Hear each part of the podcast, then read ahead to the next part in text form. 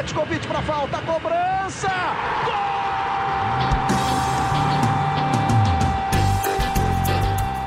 Está entrando no ar o podcast Sabe de quem? Do rubro negro, da nação, é o GE Flamengo.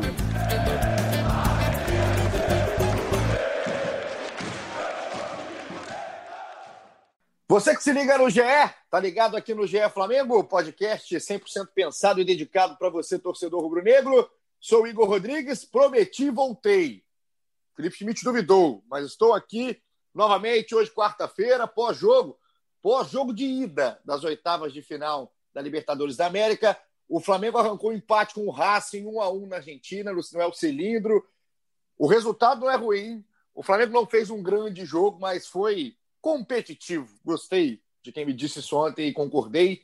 Um a um, então tem a vantagem, mesmo que mínima, o Flamengo de um 0 a 0 no jogo de volta na semana que vem no Maracanã, já que na Libertadores existe o chamado gol qualificado fora de casa. Temos todo o tempo do mundo para discutir o que foi esse time do Flamengo do Rogério Senna na Argentina, lá contra o Racing, hoje com Felipe Schmidt e Fred Uber.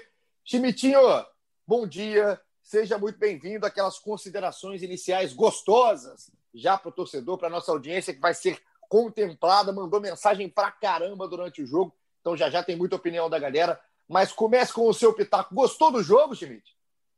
Uma boa madrugada aí para todos, né?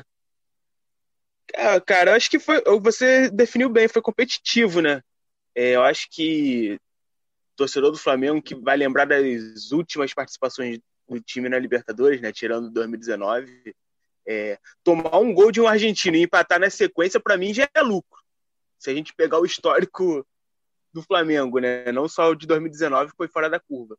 Então, acho que, que esse poder de reação, essa maturidade, essa consistência de poder de, de não se perder tanto tomando um gol é, e conseguir meio que controlar outro time é, é um ponto positivo é, eu acho que o Flamengo realmente não teve uma, a melhor atuação de todas, mas é, é mata-mata, é né? Tem o jogo de volta, acho que conseguiu controlar bem. Teve um momento ali no segundo tempo, antes da expulsão do Túlio, que o time estava bem, criou uma boas chances. Teve aquele gol anulado do Arrascaeta, que foi um pecado, porque seria um golaço. É, então acho que o saldo é positivo. E agora tem uma semana para trabalhar para matar essa, essa eliminatória aí no jogo de volta no Maracanã.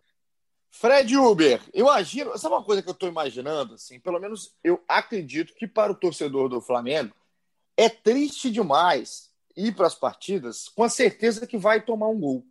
É certeza. Isso aí é, não, você não sabe quando, você não sabe se é no início do jogo, se é no final do jogo, mas você sabe que vai tomar um gol. É triste demais. É por aí ou estou sendo muito severo com o time agora do Rogério Senna, que já era assim com o Domi. Aquilo ali tá um funil, a defesa do Flamengo, você só não sabe quando que vai ser vazado. Seja muito bem-vindo. Fala, um abraço a todos. Estou vindo aqui do, do aeroporto, já fui lá quase virado, receber o Flamengo lá no Galeão. Mas, como você falou... Tava todo é, mundo acabei... bem? Tava todo mundo bem, Fred? Todo mundo com a cara boa, quase todo bom, mundo. Cara bom. sono. Até o Arão? Até o Arão. O Arão tava, botou aquela chuva, a chuva e o Arão fez um ah, penteado novo. Ó, teremos, teremos uma parte do episódio dedicada ao cabelo do Arão, já já. ai, ai. Mas assim, você falando da defesa, a gente acaba sendo um assunto recorrente aqui, mas não tem muito de que a gente fugir, né?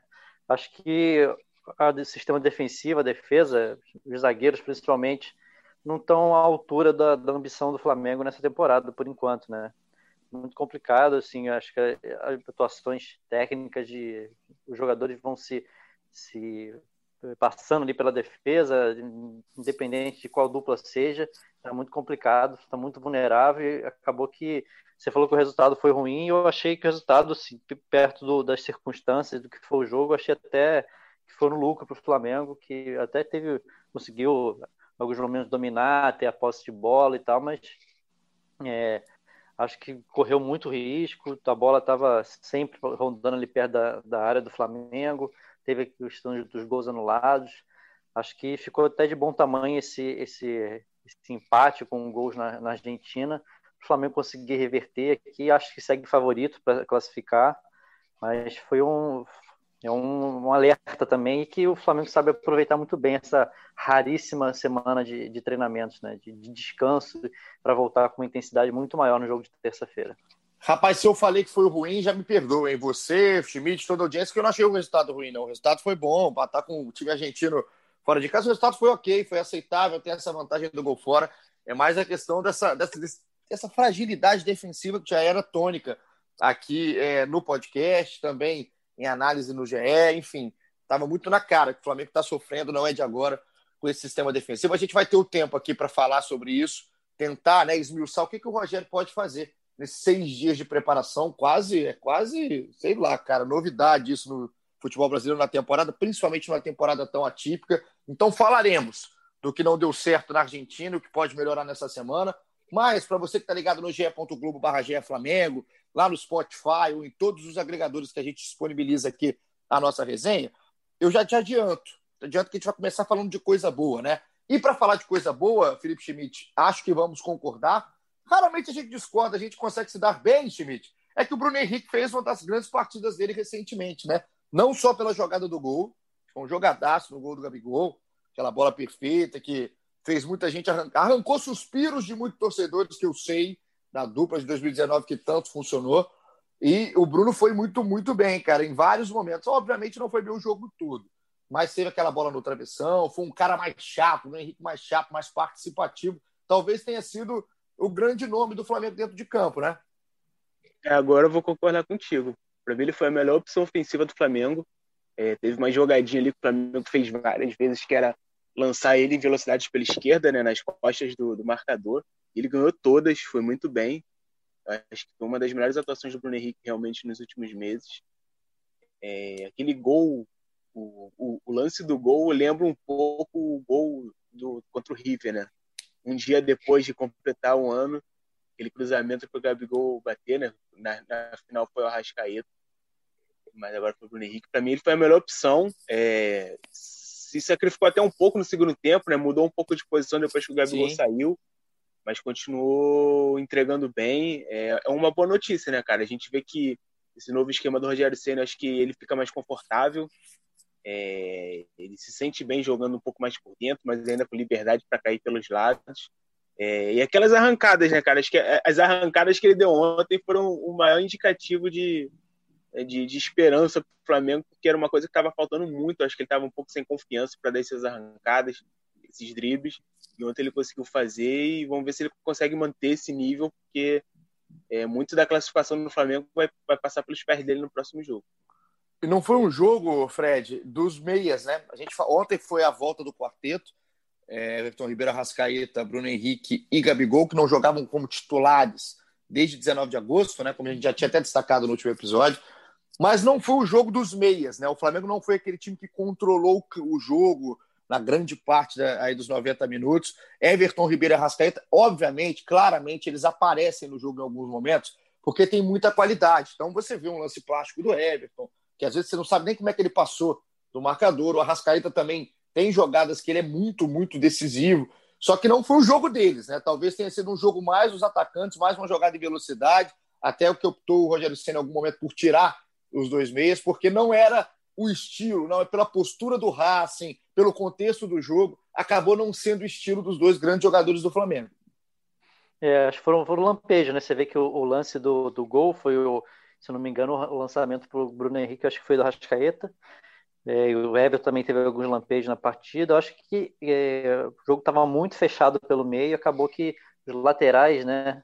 Felipe Luiz e o René pela direita, que sei que você vai querer falar disso. Sim, é, sim. Acabou que participaram muito, muito do jogo, assim, foram muito acionados, participaram muito. Acabou que os Beias, apesar de não terem jogado mal, né, tecnicamente, acho que ficaram, é, não conseguiram produzir tanto como a gente, o sarrafo deles é muito alto, né? A gente sempre acha que, que eles vão produzir muito mais do que eles produziram nesse jogo com o Racing. Gerson e Arão, vou colocar um para cada lado. Primeiro o Felipe Schmidt falando aqui do Gerson. Pode ser Schmidt. Eu vi o Gerson também. Assim, o Gerson joga muito, né? Joga demais. Tem uma arrancada do Gerson é. em certo momento do jogo que, rapaz, cara, parece que ninguém vai encostar no homem. Joga muito. Mas é, dentro do que foi a partida, você, você entendeu o Gerson mais preocupado, talvez até defensivamente, do que em jogar com a bola ou não? Você não concorda nessa? Não, eu acho que ele foi discreto, realmente. Né? Ele, ele, acho que ele entra um pouco nessa análise dos meias também. É, teve alguns lampejos, né? Como essa arrancada aí que foi sensacional. É, mas não, não teve um, um, desempenho assim, tão, tão consistente, tão constante durante o jogo. É, mas eu acho que o Gerson ele entrega outras coisas, cara, que é personalidade, é luta. É, tem uma hora ali que ele, no fim do jogo, que ele dá uma dividida com os caras, numa fina. Eu acho que isso aí também é muito importante para o Flamengo numa Libertadores. Eu acho que o Gerson ele, ele tem cada vez mais é, mostrado esse, esse perfil também de, de liderança, de briga, de, de, de lutar. E acabou que eu acho que talvez isso tenha sido mais importante no, na contribuição dele ontem do que propriamente o jogo, né? É, com a bola no pé, eu achei ele bem mais discreto realmente. Nem acho que tenha sido uma preocupação maior para marcar, não. Acho que foi circunstância, circunstância do jogo mesmo de não ter ali se achado ali para entregar mais no ataque. Agora, ele deu uma encarada, né, Fred, no Mena, rapaz. É o homem é brabo, né, cara? O homem é brabo. E esse, esse não é engraçado, ele me arrancou risadas. Obviamente não é. A gente não tá aqui fazendo, ah, tem que fazer isso mesmo. A Libertadores é, você sempre já espera, pelo menos, um lance mais ríspido. O Flamengo não tem, por exemplo, o Rafinha, que tinha em 2019, que era o cara que você esperava é. esses lances mais, né, mais loucos, mais, mais maluco, enfim. O Gerson. O Rafinha botava essa moral, né? O Rafinha botava, botava. essa moral. Era o cara que fazia isso. É, o lance do Gerson é engraçado porque ele divide com um, né? Aquela bola estourada, e vai dar uma cabeçada no outro, né? Ele vai dar encarada lá no outro. Acho que era o Mena, se eu não me engano. A galera adorou. Eu estava acompanhando aí o termômetro das redes sociais. Daqui a pouco todo mundo vai ser contemplado aqui. Mas a galera adorou, né? Esse perfil que o Schmidt fala mesmo, de inflamar um pouco o time, de falar por não ter essa argentina, a gente está aqui na Argentina, o Gerson chamou para ele essa responsabilidade, se não dentro do jogo, se não tecnicamente no jogo lá na Vejaneda. Pelo menos essa questão do espírito incorporou bonito. É, ele entrega muito isso, né? E ele é um dos poucos, como você falou, que tem essa, essa característica mesmo de extravasar mais, de ser o cara que aqui não vai não vai passar, de ser, de ter uma confiança enorme também. É, é impressionante também a confiança dele, não só quando ele, tá, quando ele tem a bola no pé, às vezes ele às vezes é um, um dos últimos ali, ele protege a bola, ele tem certeza que ele, ninguém vai tomar a bola dele. É, essa característica eu acho muito legal dele, mas realmente ontem foi mais discreto, não, não participou tanto como no, do jogo quanto ele costuma participar, acho que ficou mais preso, não sei se por uma estratégia, algum pedido do Rogério, mas realmente. Aí você quer me perguntar do Arão, é isso? É, agora eu vou aproveitar para a gente ir para o momento Arão, que se confunde com o momento moda aqui no GE Flamengo, porque eu tô quase fazendo um pedido para que o William Arão não jogue na chuva. Não é uma imagem bacana de você ver o Arão sem aquele cabelo ao vento, ele fez um coque ali, estilo samurai, mas um samurai esquisito. O Arão não fica confortável na chuva, tá? Eu, eu, eu tava perdido, eu não conseguia achar o Arão em campo, porque o Arão é um cara. Ele fez, facilmente... ele fez durante o jogo, não fez? Ou já entrou assim? Não lembro, agora eu fiquei nessa dúvida. Não, ele fez durante o jogo, cara, porque é, obviamente o cabelo do lado. É, o porque estava chovendo muito, né? Tava chovendo demais. E o Arão, cara, tem um cabelo muito bacana, cara. E é facilmente identificado dentro de campo. E aí o Arão, quando prendeu o cabelo, eu falei, cadê o Arão, rapaz? Cadê o Arão? aí eu achei o Arão em vários momentos, mas eu vou fazer um pedido pro Arão só jogar quando não estiver chovendo, porque eu gosto, sou fã do cabelo de William Arão, aquele cabelo maneiro, grande, que é fácil da gente identificar. Mas dentro de campo, eu, eu não achei a atuação do Arão ruim, não, tá? O Arão, a gente tem, na temporada, teve momentos que a gente criticou o Arão e, e assim, realmente, é, não, não, acho que oscilou como grande parte do time, né? A gente pode aqui, acho que salvar pouquíssimos aí do elenco do Flamengo nessa temporada que não tenha tido uma oscilação, o Arão teve. Ontem, para o jogo que foi, pesado que foi, é. um campo pesado em si, né? Porque estava chovendo demais, estava descendo o molho, o Arão uhum. não afinou, outro que não afinou também, Fred. Não, além de ter cumprido a, essa função dele, ele foi importante na saída de bola, com tá novamente o Rogério colocando ele para ele para recuar, fazer a saída de bolas na, dentro da área ali às vezes, na mesma linha dos zagueiros, melhorou isso deu alguns lançamentos bons, jogou de zagueiro, jogou de lateral, jogou de volante. Acho que ele cumpriu bem esse papel aí. E o torcedor do Flamengo tem que entender que até, tempo, até o final da temporada é, é, o Arão, Arão e mais 10, porque não tem, não tem, ele é o único primeiro volante. Thiago Maia não joga mais essa temporada. É o Arão até o fim agora. Deixa eu aproveitar. Agora, aqui. eu tô achando. Ah, vai lá, Chima uma coisa assim, interessante que o Senna ele tem colocado diversas vezes o Arão como zagueiro em algum umas circunstâncias de jogo, né? É, ontem foi por necessidade, mas nos outros jogos acho que foi até uma, uma opção dele, né, para deixar o time mais ofensivo e recuar o Arão. O que você acha, Roupolinho? Tu acha que dá para o Arão, de repente, se encaixar como zagueiro? Tem muito volante de boa estatura que acaba virando zagueiro, né? Pela qualidade de passe, pela altura e tal. É assim, cara, a coisa tá tão feia ali atrás, o negócio tá tão, tá tão, tá tão desalinhado que talvez vire, né, uma, uma possibilidade. Eu não sei, Schmidt, se o próprio Arão se sente muito confortável, assim, de, de fazer esse passo já. Né? Eu acho que, que... É, acho que é mais a longo prazo, né?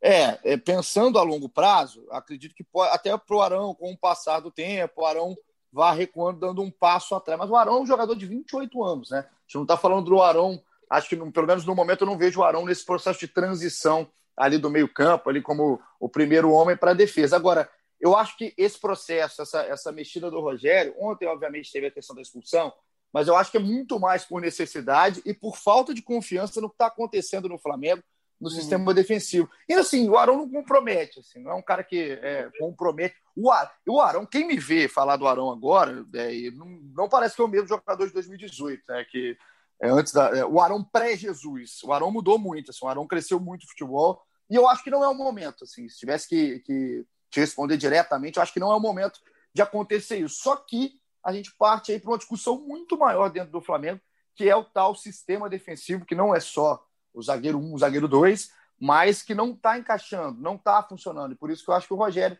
está tentando buscar uma alternativa dentro do próprio elenco, que não seja um garoto, seja um cara mais experiente, mas aí é aquele cobertor meio curto, né, Tilite? Porque você é. tira o Arão ali do volante, já não tem o Thiago Maia, você tira o Arão dali, coloca atrás, você vai ter que obrigatoriamente ou jogar com o garoto, ou colocar o Diego e mexer na função do Gerson, ou mexer na função do próprio Diego. Enfim, é, o, o Rogério vai ter que arranjar as peças. E para arranjar as peças, eu acho mais fácil você mexer diretamente na defesa do que mexer na posição do Arão, que é um dos caras de confiança aí desse time. Mas entendo que para frente pode ser que o Arão realmente faça esse processo de dar uma recuada no gramado, tem estatura, tem também a, a, sabe, né, é, a marcação, a questão da marcação. Talvez marque até com menos espaço. Acho que quando o Arão tem espaço para marcar, é o principal problema dele, porque ele fica um pouco mais perdido. Quando ele está marcando ali mais colado, mais em zona, ele é chato, ele consegue ser mais aquele carrapato. Mas vejo no momento a questão mais da necessidade. Começar a colocar a galera aqui, que tem realmente muita gente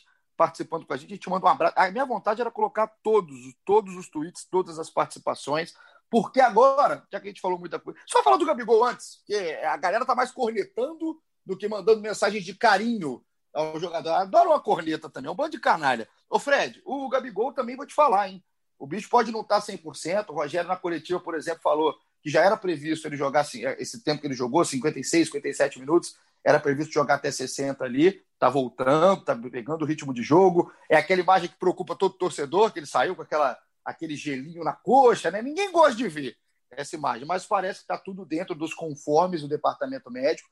E ele guardou mais um é o vice-artilheiro do Flamengo na história da Libertadores, só está atrás do Zico.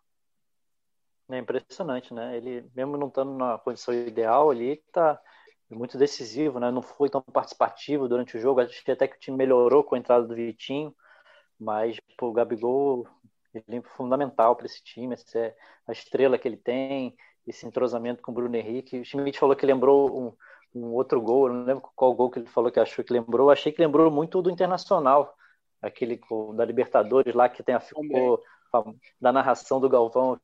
Gabigol tá pedindo, o Gabigol tá pedindo. Achei que ficou legal também, parecido. Mas ele é. Acho que já, por exemplo, a gente vai poder ver uma, um Gabigol diferente, já mais, mais intenso, com mais, mais arrancada, já para, de repente, terça-feira, no próximo jogo, né, na volta. E é tudo, e tudo dentro Aí, dos conformes mesmo, né, Schmidt? Ah, não é, não é, não preocupa. Aquela imagem dele sentado com o gelo não preocupa, não, né? Não, acho que não. É assim, tá claro que ele não tá 100% ainda, né? Mas como ele mesmo disse, o próprio Flamengo é, colocou numa nota oficial, é um retorno gradual dele, né? Então ele vai pegando aos poucos. O importante foi, foi ter voltado, ter feito gol, ter, ter dado uma contribuição. Agora tem uma semana, dá para se preparar melhor. É, de repente, se fosse um jogo né, um pouco menos decisivo, de repente tinham segurado ele ontem. Então, acho que agora ele vai recuperando aos pouquinhos. Também tem que ter todo o cuidado para não, não né?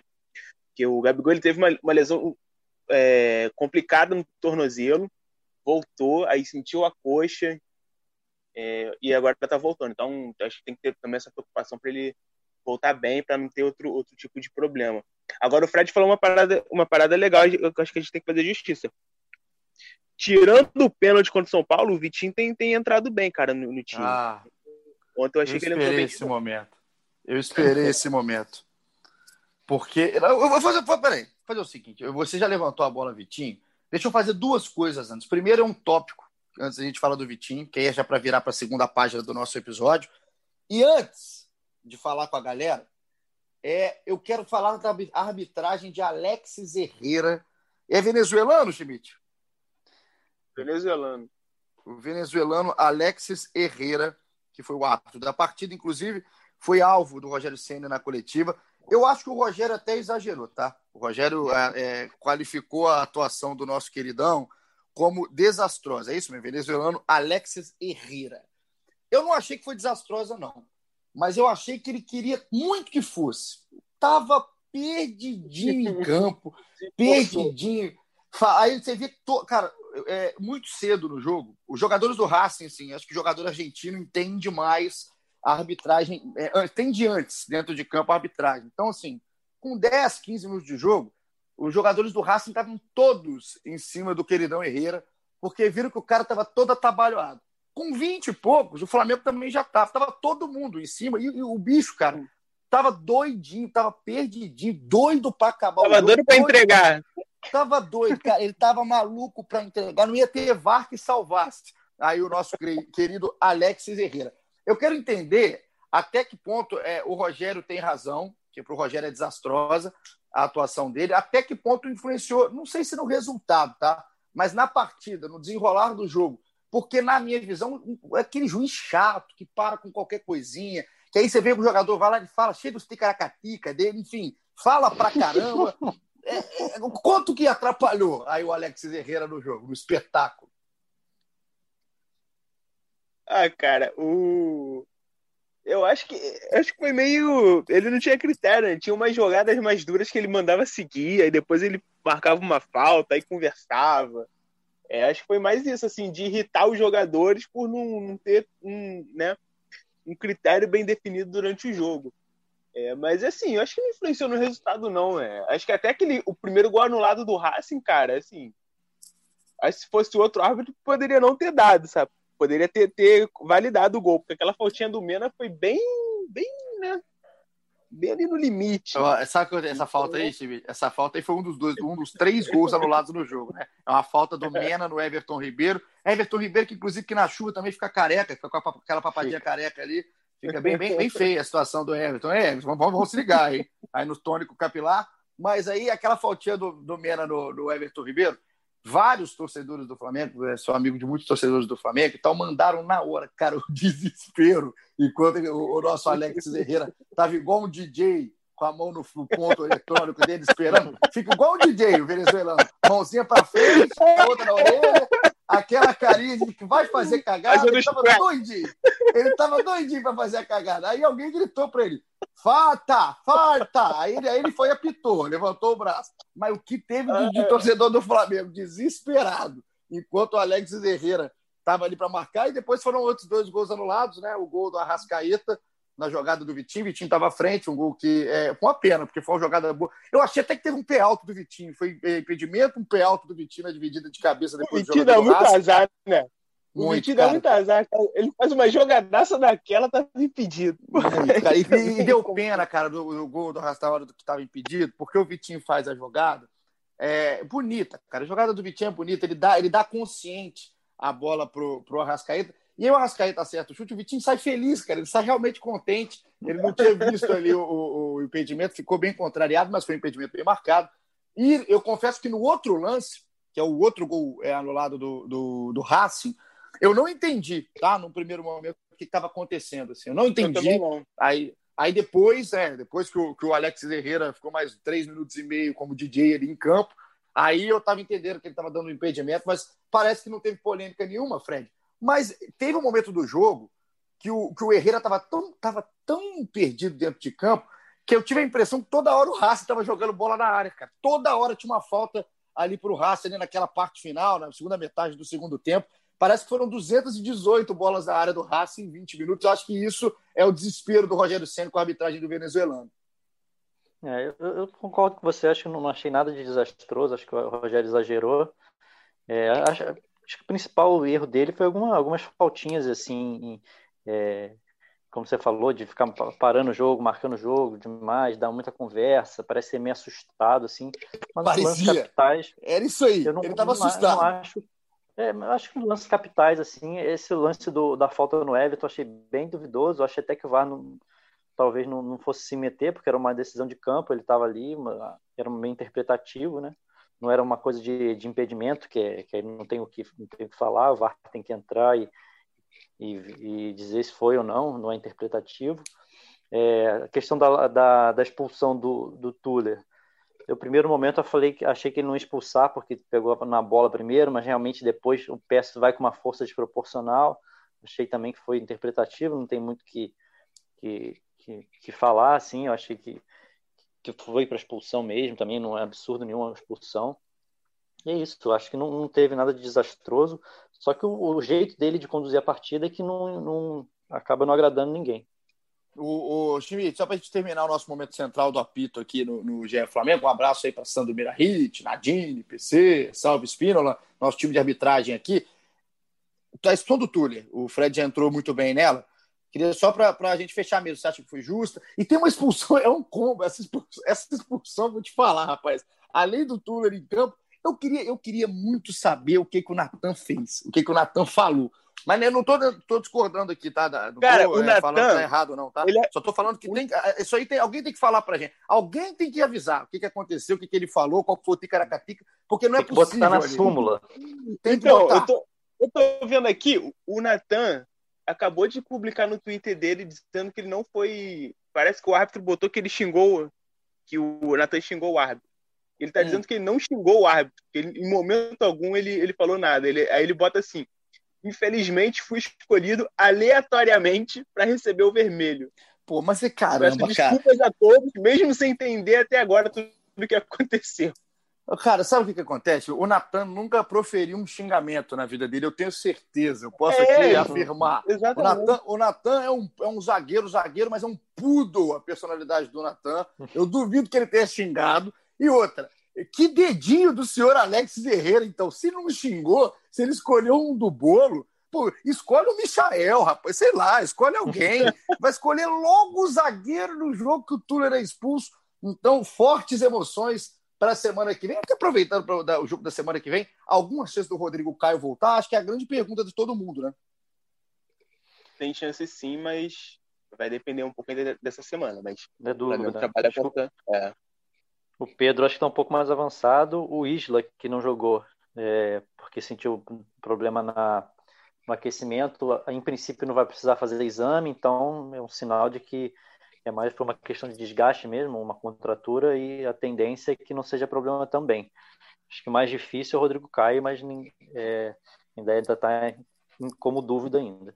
Será uma semana de fortes emoções para o torcedor do Flamengo, que não tem. Tá, tá difícil o torcedor do Flamengo ter um período de tranquilidade aí nesses últimos meses, porque ontem parecia que né, na escalação ia dar tudo mais tranquilo, a escalação mais dentro do que todo mundo imagina. E aí o Isla sente, eu, eu vi foi o tweet do, do Felipe Schmidt, inclusive, antes do jogo. Eu falei, é, rapaz, não, quando é para ser, vou te contar. E vem tudo de uma vez só. Renezinho jogou todo torto, de todo torto, lá do lado direito. A gente vai falar daqui a pouquinho. Agora do lado que a gente acha que tem que melhorar, como fazer para melhorar para a semana que vem. Mas agora sim, prometi, vou cumprir. Participação da galera, que tem muito. Tem o Marcelão, Marcelo, lá do, lá do México. Audiência internacional aqui do nosso GE Flamengo. Ele que falou que não foi falha do Léo Pereira no primeiro gol, no único gol do Racing, primeiro gol do jogo, e falou que com a entrada do Vitinho, o Flamengo melhorou muito. E colocou várias exclamações aqui. Daqui a pouco eu te rebato, hein, Marcelão? Daqui a pouco eu te rebato. Um abraço para você, querido.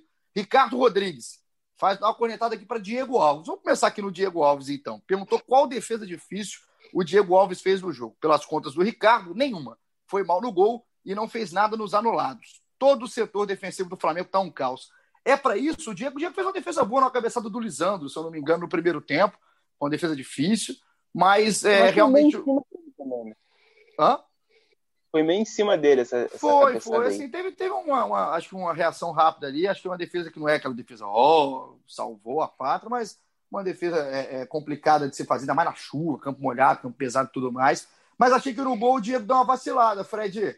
Tá, ele estava na posição certa, né? Ele estava certo, ele leu certo a jogada, ela passa exatamente no único lugar que tinha que passar. Acho que ele deu uma vacilada. É, e o único lugar que ele, que ele ali que tinha ângulo para entrar, acho que ele tinha que ter fechado aquele ângulo. Foi, talvez ele não tenha estado com, uma, com a velocidade que, que, o, que o lance pedia ali para fechar o ângulo. Né? Acho que ele não esperava também é, que o toque fosse daquele fosse rápido na frente dele, enfim, mas eu acho que foi, apesar de não considerar uma falha, eu achei uma bola defensável, sim.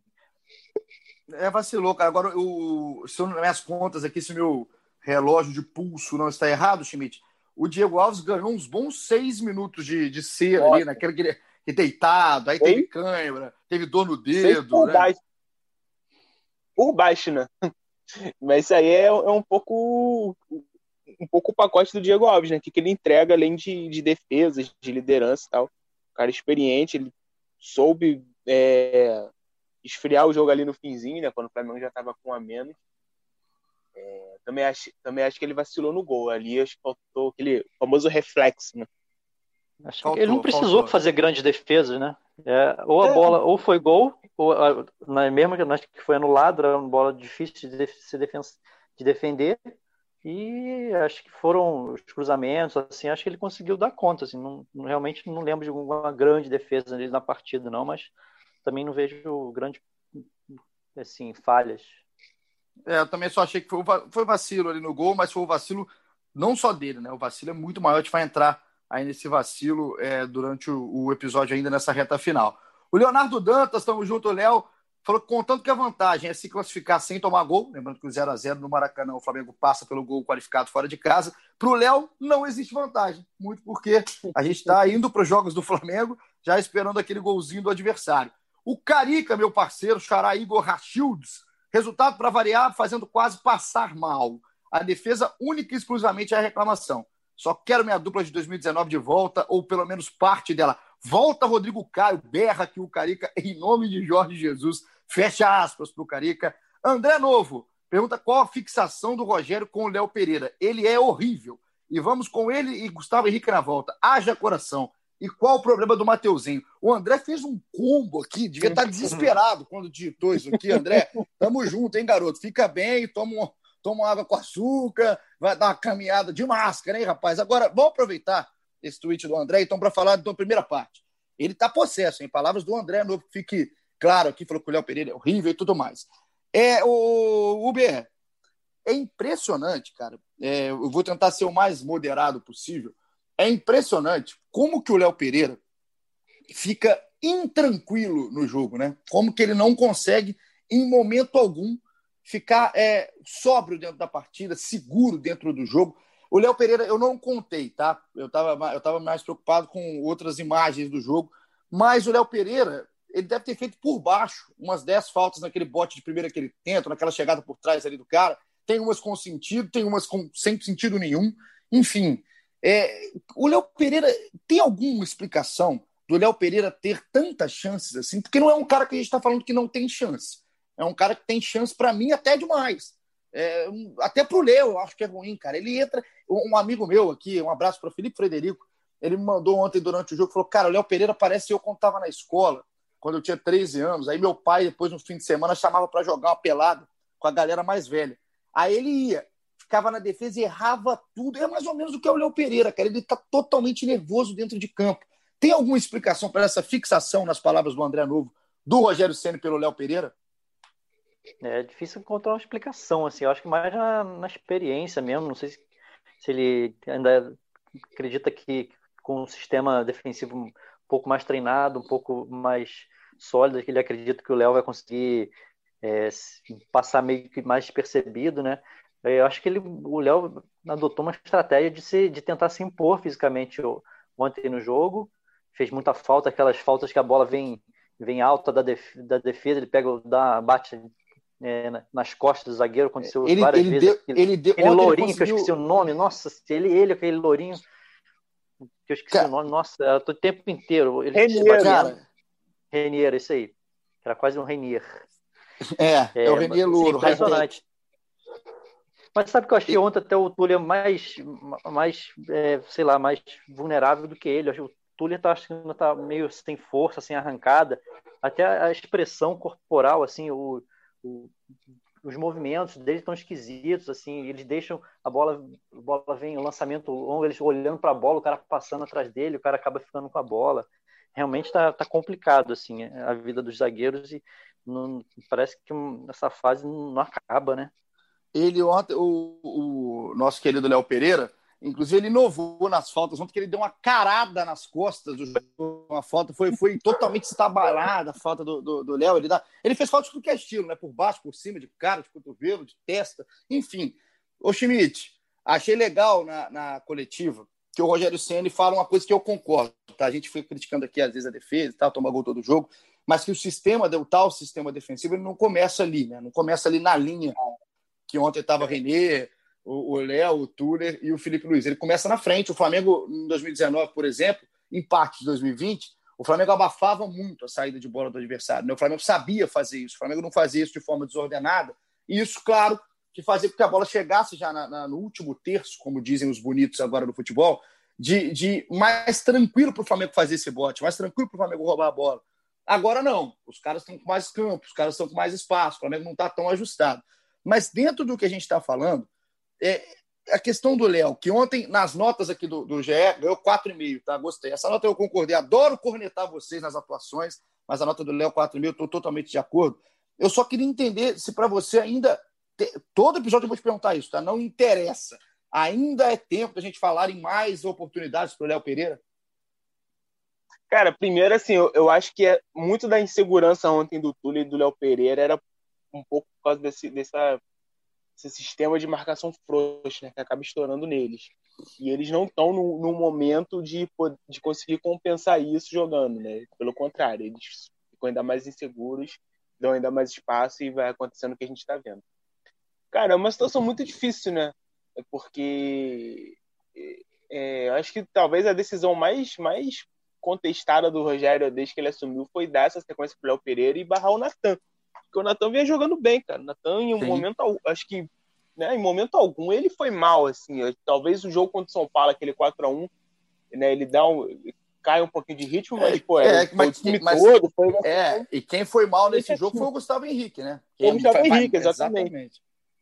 Então, assim, eu acho que para mim é uma coisa que eu realmente também não, não entendo. Eu acho que ter tirado o Natan do time, para mim, não, não fez sentido em momento algum até entendo que de repente o Rogério queira recuperar o Léo Pereira, mas é, até quando ele vai tentar isso, né? Eu já vi gente ah. no Twitter comparando já com, com o Zé Ricardo, Márcio Araújo e Rafael Vaz, né? É que esse ele negócio trio... aí, Schmidt, de recuperar, é, é muito bonito. É, a, teo, a até que é ponto, é né? Até que ponto tu vai, tu vai né? Exato, assim, eu, eu queria recuperar muita coisa na minha vida, sabe? Se eu parar para pensar, é que eu quero recuperar. Mas tem coisa que não dá. Tem coisa que você tem que falar assim, rapaz, perdi, já era, não dá mais. Então eu não sei se o é. Léo Pereira já não entra como vários fatores da minha vida que já não dá mais tentando, tentando fazer um exercício de adivinhação também, não sei se imagina que o Rogério acredita que ele vai poder vai poder é, crescer de produção quando o Rodrigo Caio voltar, né? Ele de repente fazer, deixar o Léo pegar um ritmo, pegar um, tentar pegar confiança para para quando o Rodrigo Caio voltar, ver se ele consegue é, melhorar desempenho. Assim. É um é. exercício de adivinhação mesmo, porque é difícil saber o que, que se passa, assim, porque por, por desempenho técnico não tem justificativa. Agora, essa questão do, da, da, volta do Rodrigo Caio também, cara, eu tô com medo. Porque... E pressão no Rodrigo também. É, ele tá sem jogar há muito tempo, cara. Assim, o pessoal fala como se o Rodrigo volta, fosse voltar 100% voando e resolvendo tudo. Tipo, é, eu acho que tem que ter um pouco de calma também. O Rodrigo está muito tempo sem jogar, vem de lesão, vem de problema físico. Ó, é... enquanto a dona Marcela acorda aqui em cima e começa a bater, eu vou te falar um negócio. Hein? O Rodrigo Caio voltando 12%, já vai aparecer o Van Dyke na defesa do Flamengo desse Cara, momento. Mas, porque... mas, o, mas a defesa do Flamengo já estava mal com o Rodrigo Caio, sabe? Esse, esse é um problema já de, de, de um bom tempo, entendeu? Eu acho muito, muito complicado assim. Ah, o Rodrigo Caio vai voltar e vai resolver tudo. Porque eu acho ainda, Schmidt, que volta, que volta uma linha, né? Assim, a, pelo menos na minha cabeça, né? Nesse exercício de imaginação, é, voltando um Rodrigo Caio, por exemplo. Não sei nem se consegue já voltar para esse jogo da volta na terça-feira.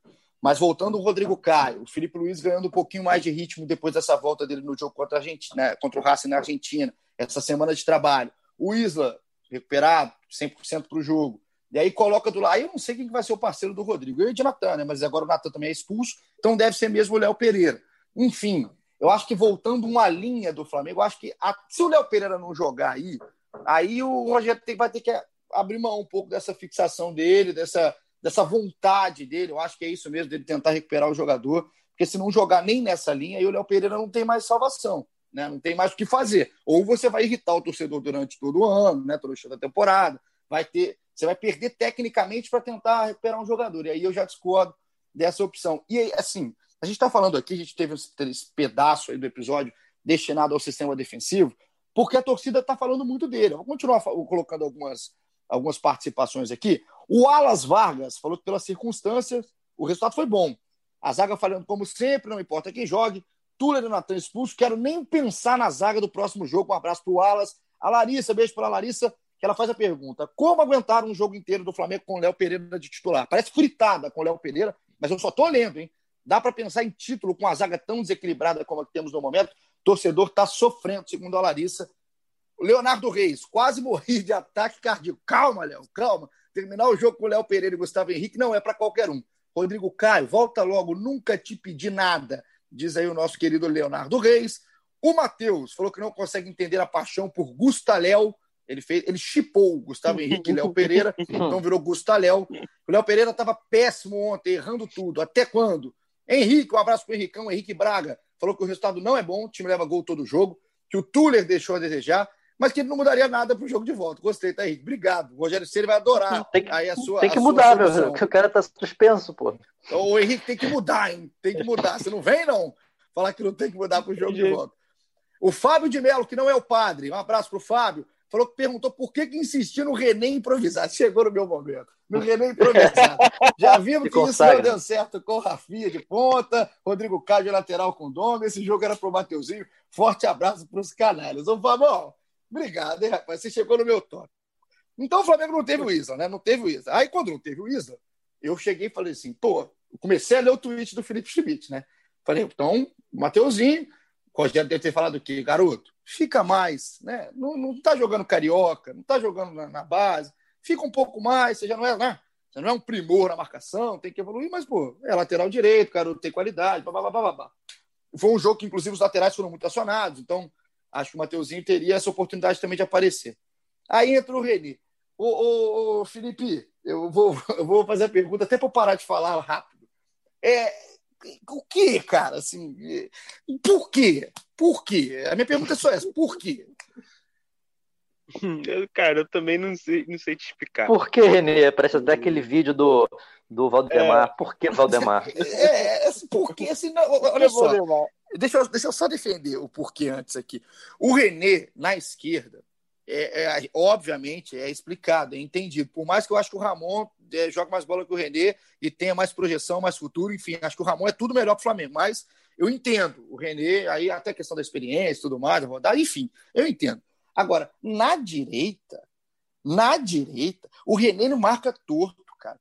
É, assim, é normal, ele marca com o pé esquerdo na frente, ele coloca o pé de apoio atrás, e aí ele fica todo, ele fica olhando para a lateral do campo, para a linha lateral, tem o jogo inteiro. É desesperador. É desesperador. O, o jogador é, sobe pela esquerda, o René está olhando para a linha lateral. Ele passa nas costas, ele continua olhando para a linha lateral, porque até ele fazer o giro, ele gira para o outro lado, ele não faz aquele giro normal. É ruim para o René, não é bom para o René ali jogar daquele lado, e você tinha o Mateuzinho. Então, minha pergunta é exatamente essa. Não é o René, não é aqui malhando o René em si. Acho que o René na esquerda, ok. Mas por que na lateral direita? Cara, eu acho que hum, faz menos sentido ainda quando você tem o Everton Ribeiro por ali. Porque se, se é um, um, um, um ponta mesmo, né, um ponta que joga aberto, o René poderia jogar mais por dentro ali, fazer uma, uma dupla legal. Agora, com Everton Ribeiro, cara, são dois canhotos abertos na direita, ocupando o mesmo espaço, é, sem conseguir se, se, se, se achar, né? Se trocar passe e tal.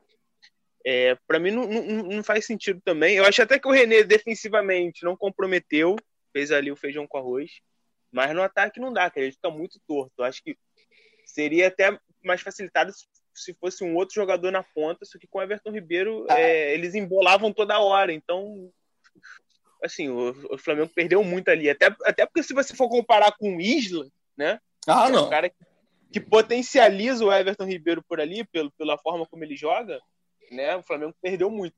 Não, o Isla, o Isla vira o Felipe Lan, na comparação é. com, o, com o René improvisado, o, assim. O Rogério na coletiva explicou um pouco, falou que o Mateuzinho. Falou um pouco isso, que o Mateuzinho é, é muito ofensivo e tal. É, eu acho que a, a ideia do, do, Rogério foi ter um cara mais de marcação ali é, para segurar. Eu acho que nisso o René cumpriu bem, mas o Flamengo perdeu muito no ataque. Muito. Enquanto isso, meu ponto eletrônico grita que o nosso diretor Maurício Mota fala: acabou! Acabou o tempo. Então a gente vai encerrando aqui o nosso, nosso episódio 104 com essa, essa discussão do René. Esperamos ver o que Rogério Senna fará no jogo da volta. Acredito que, como o Fred disse, o Schmidt também, o favoritismo ainda é do Flamengo, agora até em questão de resultado, tem uma, uma vantagem, mesmo que mínima, mas um 0 a 0 né, não tomando gol, que é difícil pensar. Vai passar aí no Maracanã para a próxima fase. A gente espera um bom jogo. Só acabar de mandar uns abraços. Rápido, um minuto, hein, Maurício? Abraço aqui para o Simaton, para Ruth Almeida, bem equilibrado a Ruth. Ó, falou que empate com o time argentino fora, fora nunca é mau resultado. Aí no tweet seguinte ela mandou: o Léo Pereira é horrível. Então a Ruth está aqui, não, não tá tão feliz aí com a defesa. O André Lins, Wesley Paixão, Guilherme, Guto, tamo junto, garoto. Thiago Abreu, Gilmar Jesus, Gustavo Ribeiro, Adriana, enfim, é muita gente que mandou mensagem. A gente espera ter contemplado vários nas perguntas dos amiguinhos, esses canalhas queridos. Fred, Tamo junto, considerações finais, aquele abraço, obrigado. Aquele abraço e vamos ver se, se é legal, muito legal se, se o Flamengo puder jogar com o time completo, né? Imagina ter o, ter o Rodrigo Caio de volta, de repente o Pedro ali como opção, né? Já que ele não vai estar 100%, como opção no banco, vai ser muito interessante ver para esse jogo, que é um momento importantíssimo da temporada, porque vai dizer muito o que vai ser o início de ano do Flamengo na próxima temporada. E até semana que vem, até pô, quanto tempo que a gente não fazia um só podcast na, na semana, hein? Sinal de é, mas, que a, a semana livre do Flamengo. A gente não fez é, mas dois, a gente, a gente vai ficar, é, mas a gente vai ficar um período de uma semana sem fazer. De quarta ah, a quarta. Ah, tá. Ah, então tá bem. Então, é, nosso, calendário, nosso calendário tá ficando, tá ficando tranquilo também. É, é eu, vou ligar, eu, vou, eu vou ligar pro Caboclo, que eu não tô aguentando mais essa temporada. Nossa, que a gente tem que trabalhar mais. Esses dois episódios por semana tá complicado. Ô, Schmidt, tamo junto, hein, garotinho? Fica bem. Bom trabalho aí nessa semana de recuperação. Recupere o fôlego porque semana que vem, muito provavelmente, se não tiver Rodrigo Caio, temos Léo Pereira e Gustavo Henrique. Tamo junto aí. É... Acho que o Flamengo ainda é favorito, tem tudo para se classificar é... e torcer para que essa semana de trabalho tão tão pedida, né, tão valorizada, é, renda frutos não só para o jogo contra o Racing, mas para o longo prazo também. É isso. Eu vou mandar um beijo aqui no final para minha tia Denise, tá fazendo aniversário. Já não vai ouvir isso aqui, mas eu já pago a minha dívida com a família. Um beijo, Denise, fica com Deus, hein? Parabéns, tudo de bom. E para você ligado com a gente até agora no episódio 104. É sempre um prazer, valeu demais a moral. Pega o episódio, compartilha com um amigo no grupo do Zap, manda para sua avó, não vai entender nada que a gente está falando. É sempre bom ter mais audiência. Obrigado. Semana que vem a gente está de volta, depois do jogo de volta entre Flamengo e Racing. Tamo junto, aquele abraço.